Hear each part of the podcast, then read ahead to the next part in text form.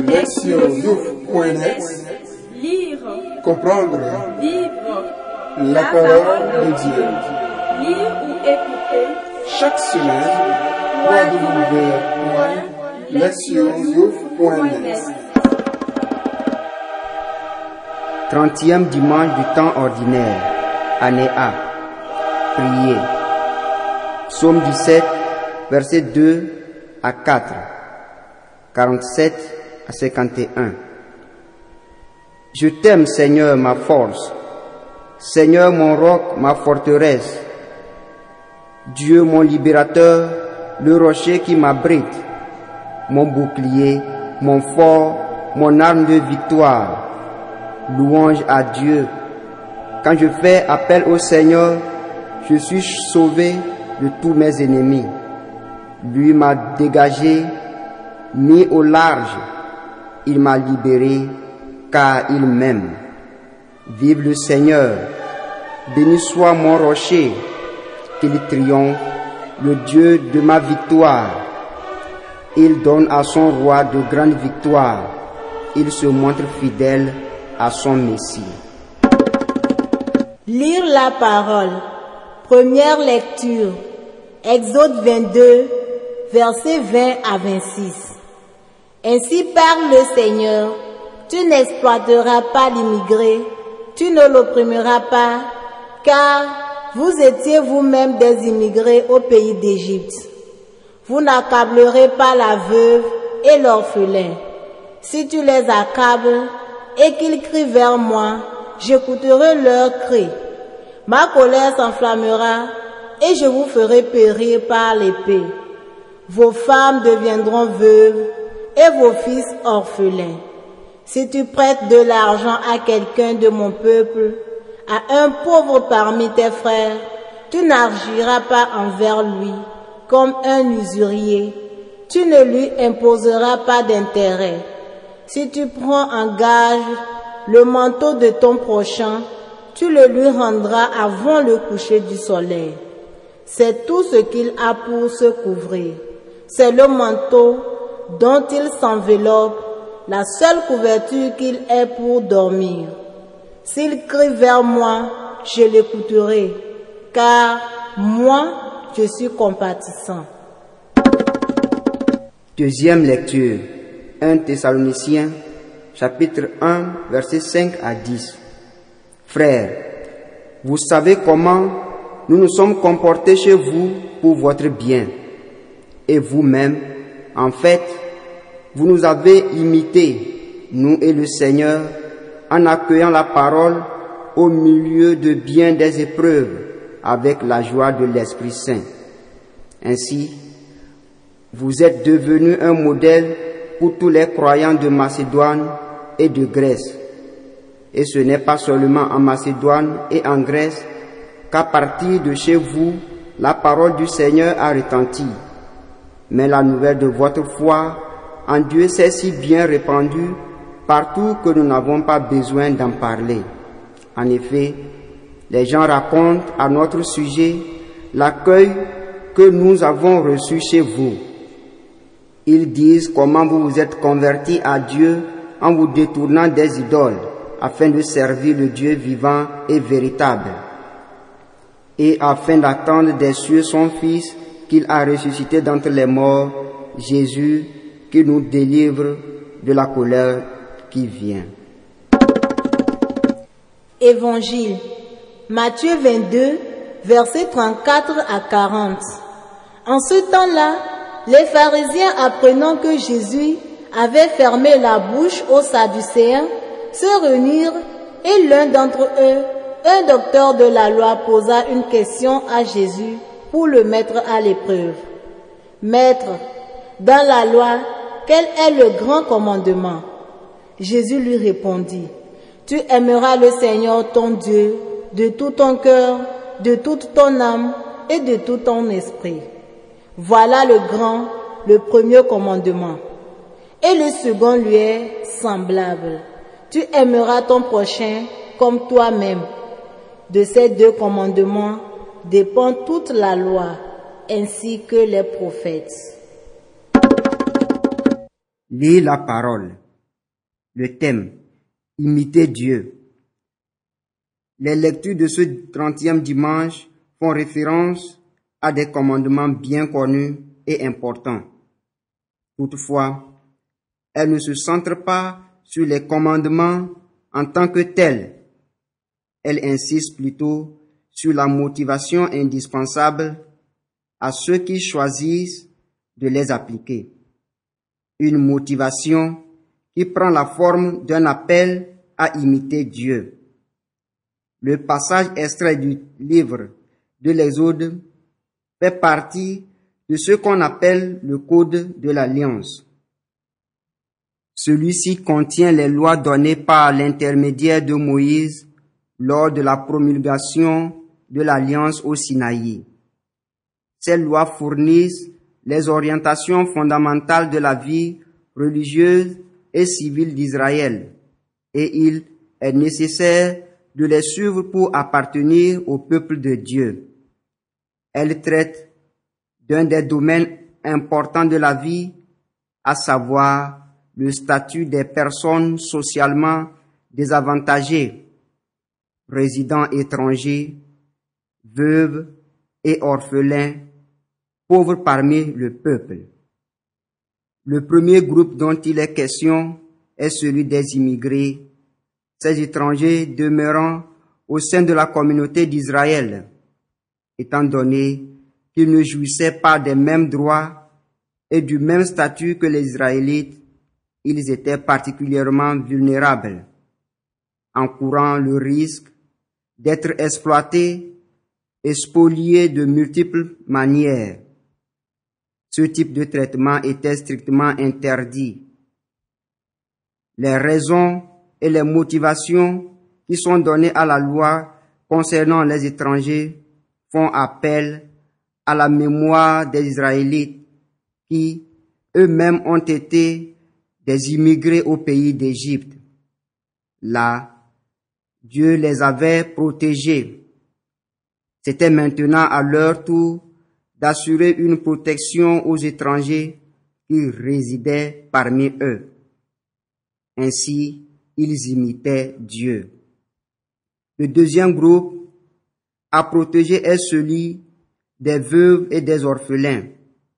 Ils étaient très vulnérables dans la société patriarcale ancienne parce qu'ils ne pouvaient plus compter sur la nécessaire protection d'une tutelle masculine, celle des maris et des pères.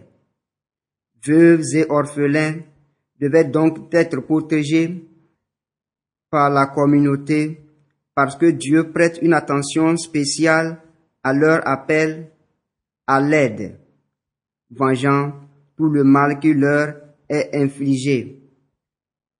Tout comme Dieu a entendu le cri d'Israël en Égypte et a agi pour le défendre, ainsi attendra-t-il le cri des veuves et des orphelins. Les Israélites sont donc informés qu'ils doivent agir tels des protecteurs ou alors être prêts à endurer la colère de Dieu de la même façon que les Égyptiens, leurs ex-oppresseurs. Le troisième groupe envisagé est celui du pauvre parmi tes frères. Il s'agissait de lui assurer une protection en sauvegardant rigoureusement ses droits économiques. Le premier de ces droits était l'interdiction de l'usure, autrement dit le prêt à intérêt. Dieu commande à son peuple, les Israélites, tu n'agiras pas envers lui comme un usurier. Tu ne lui imposeras pas d'intérêt. Ils n'étaient donc pas autorisés à prêter de l'argent à leurs frères en leur demandant une compensation. Ce qui était important pour que le pauvre ne se retrouve pas endetté jusqu'à perdre leur liberté. Les pratiques mettant en mal la dignité et la sécurité des membres de la communauté étaient également interdites. Ce principe trouve une illustration dans le seul exemple du manteau du prochain qui servait de gage. Un bien de première nécessité, comme le vêtement, devait être rendu aux débiteurs tous les soirs afin que leur santé ne soit pas mise en danger. Pour finir, le passage insiste sur le fait que le Seigneur porte une attention toute particulière aux nécessiteux et que les membres de son peuple doivent leur témoigner de la compassion, imitant ainsi leur Dieu qui est compatissant. Dans la deuxième lecture, nous continuons à parcourir l'introduction de la première lettre aux Thessaloniciens. Après avoir loué les vertus de ses destinataires et leur accueil de l'Évangile, l'apôtre ajoute quelques affirmations significatives concernant la fondation de la communauté et la façon dont l'annonce de l'Évangile est parvenue à cette dernière. Paul rappelle d'abord l'action essentielle de l'Esprit Saint impliquée tant dans la proclamation que dans la réception de la bonne nouvelle. Annonce qui a été action de l'Esprit Saint pleine certitude. Quant à la réception du message, ceux et celles qui l'ont accueilli l'ont fait avec la joie de l'Esprit Saint. Ensuite, l'apôtre parle de l'effet majeur de cette évangélisation. Et vous-même, en effet, vous nous avez imités, nous et le Seigneur, devenant ainsi un modèle pour tous les croyants de Macédoine et de Grèce. Il s'agit d'une affirmation importante car Paul se considère lui-même comme un imitateur du Christ. Faire de quelqu'un un disciple et un imitateur du Christ est au cœur même du processus d'évangélisation. Dire que les Thessaloniciens sont devenus les imitateurs du Christ, c'est affirmer que la mission de Paul a parfaitement réussi. Que ces anciens gentils se soient détournés des idoles afin de servir le Dieu vivant et véritable, manifeste clairement ses succès. Leur nouvelle allégeance à Dieu les préservera en cette vie, ainsi qu'au jugement dernier mentionné par Paul comme la colère qui vient. La lecture évangélique contient la troisième controverse entre Jésus et ses adversaires rapportée en Matthieu 22. Tout comme dans les précédentes confrontations, ces derniers avaient l'intention de le mettre à l'épreuve. Le défi venait des pharisiens réunis pour lui demander dans la loi quel est le plus grand commandement. Les maîtres juifs, ceux qui enseignent au temps de Jésus, débattaient intensement pour établir une hiérarchie entre les nombreux commandements et prescriptions de la loi juive, discutant de leur importance respective. Jésus releva le défi et leur donna une réponse claire et définitive. Il commença par citer le célèbre Écoute Israël, qui constitue la prière quotidienne de chaque juif.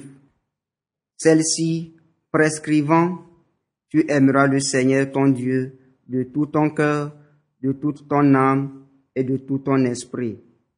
Ces paroles confirment la suprématie absolue de Dieu et la nécessité de centrer toute sa vie sur lui. Aucun juif ne dirait le contraire et ne nierait que ce commandement est le premier et le plus grand. La deuxième partie de la réponse de Jésus est tirée de Lévitique 19, verset 18, qui demande à chaque Israélite tu aimeras ton prochain comme toi-même.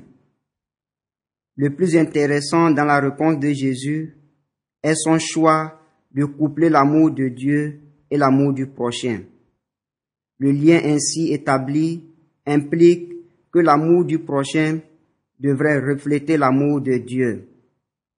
En fait, Jésus demande que notre relation à Dieu se reflète dans la relation à nos semblables et que cette dernière soit la réplique de la première.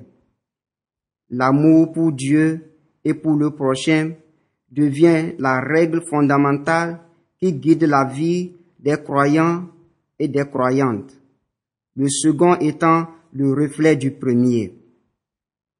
La liturgie de ce jour est pleine de cette thématique de l'imitation. Dans le livre de l'Exode, nous lisons que les Israélites devraient imiter Dieu qui prend soin des plus vulnérables.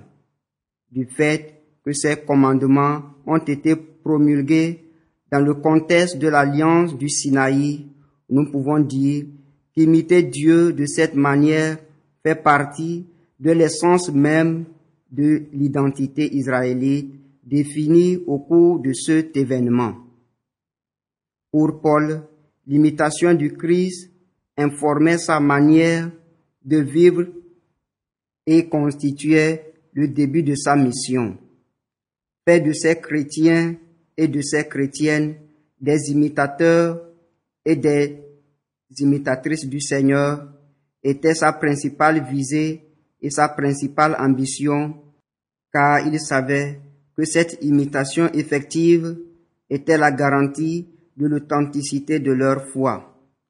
En ce qui concerne l'enseignement de Jésus, la vie et les comportements humains doivent être guidés par le seul principe de l'amour et de la dévotion envers Dieu, lesquels se reflètent et trouvent leur réplique dans l'amour et le service pour autrui. Lui-même a suivi fidèlement ce principe.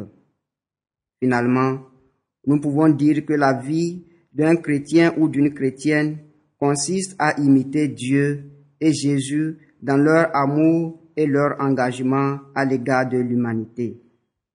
Et si nous en croyons le psalmiste, le Seigneur est mon Dieu, mon roc, ma forteresse, Dieu mon libérateur, le rocher qui m'abrite, mon bouclier, mon fort, mon arme de victoire.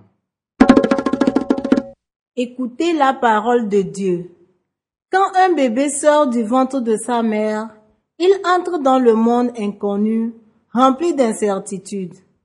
À ce moment-là, tout nourrisson est un étranger. Lorsqu'il pousse son premier cri, il n'est pas certain que ses pleurs seront accueillis par un sourire, car il pourrait tout aussi bien provoquer la réprobation. Il est potentiellement à la merci de ceux et de celles qui s'occupent de lui et le prendront dans leurs bras. Qu'il vive ou qu'il meure tient à la décision de personnes inconnues dont il dépend. Cette réalité conduit tout être humain à faire sa première expérience de la vulnérabilité. Bien que la vulnérabilité commence dès le sein maternel, elle ne s'achève pas là. Elle se poursuit tout au long de notre pèlerinage terrestre.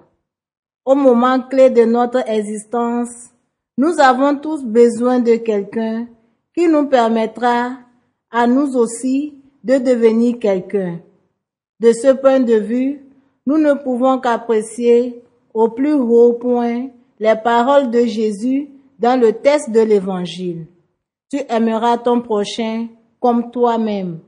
De fait, aimer son prochain revient à s'aimer soi-même, car en préservant la vie d'autrui, vous préservez votre propre vie. Nous n'avons aucune idée de celui ou de celle qui se révélera être un frère ou une sœur lorsque nous serons dans la nécessité. Un étranger d'aujourd'hui peut se transformer en sauveur de demain. L'amour du prochain n'est pas une expression vide. Il a une dimension pratique comme cela a été expliqué au sujet de la première lecture. Il existe un proverbe africain qui dit ceci. Celui qui jette des pierres la nuit peut finir par tuer son propre frère. L'humanité, en sa totalité, est intimement liée. Tout ce qui arrive dans une petite ville d'Europe peut, par un effet de vague, avoir des répercussions dans une ville d'Afrique et vice-versa. Nous sommes, en fait, les gardiens et les gardiennes les uns et les unes des autres. L'amour du prochain prend un caractère christocentrique plus profond quand il s'étend à l'amour des ennemis.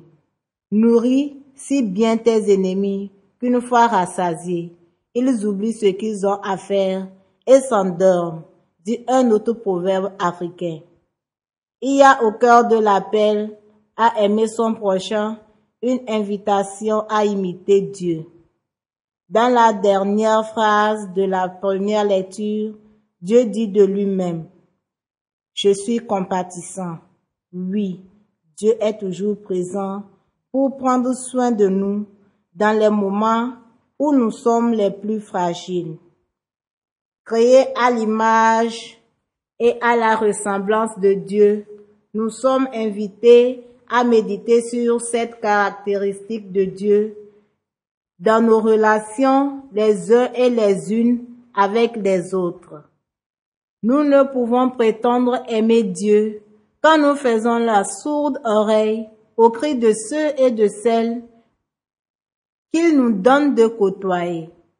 La haine a connu une escalade inimaginable dans de nombreuses parties du monde, menant à la guerre et au sang, ce qui a pour conséquence fâcheuse la forte augmentation du monde des migrants et des réfugiés dans le monde entier.